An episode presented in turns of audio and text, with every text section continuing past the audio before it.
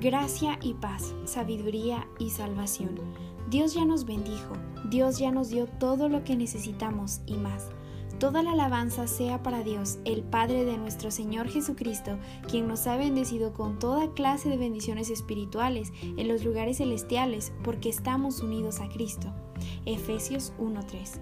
La bendición de Dios hacia nuestra vida ya ocurrió. No quiero decir que no vamos a recibir más, pero sí que ya se nos ha dado mucho. Hay que recalcar el tiempo en el que está construida la afirmación que hace Pablo a los Efesios. Él habla en presente y dice que nuestro Señor Jesucristo nos ha bendecido. No dice que nos bendijo y luego ya no más, tampoco que nos va a bendecir. Su intención es dejar claro que ya está hecho, hemos sido bendecidos. Y no se nos ha bendecido con cualquier cosa u ocurrencia repentina.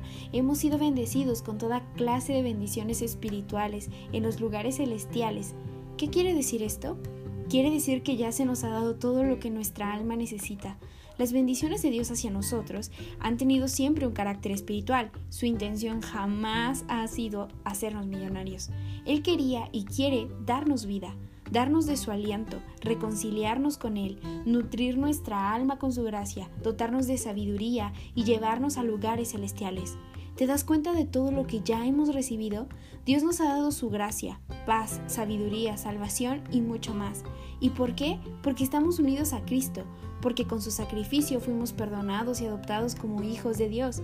Pero es tan fácil olvidarnos de estas bendiciones y sobrevalorar nuestras demás necesidades que es precisamente por ello que no podemos vivir con la plenitud que Dios ya ha puesto a nuestra disposición.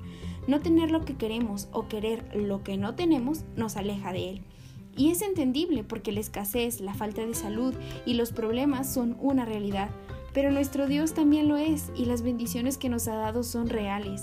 Podemos venir a Él y descansar, podemos recurrir a su palabra y encontrar consuelo. A veces nos complicamos buscando el momento adecuado para hacer las cosas. Esperamos a ser más buenos, a tener más méritos para acercarnos a Dios, pero no hay nada en nosotros, no hay nada que nosotros hayamos hecho o podamos hacer para ser merecedores de estas bendiciones. Él las ofrece gratuitamente, las regala por amor. Solo ven a Él, invócalo ahí en donde estás, cierra los ojos, habla con el Padre, espera, descansa y repite.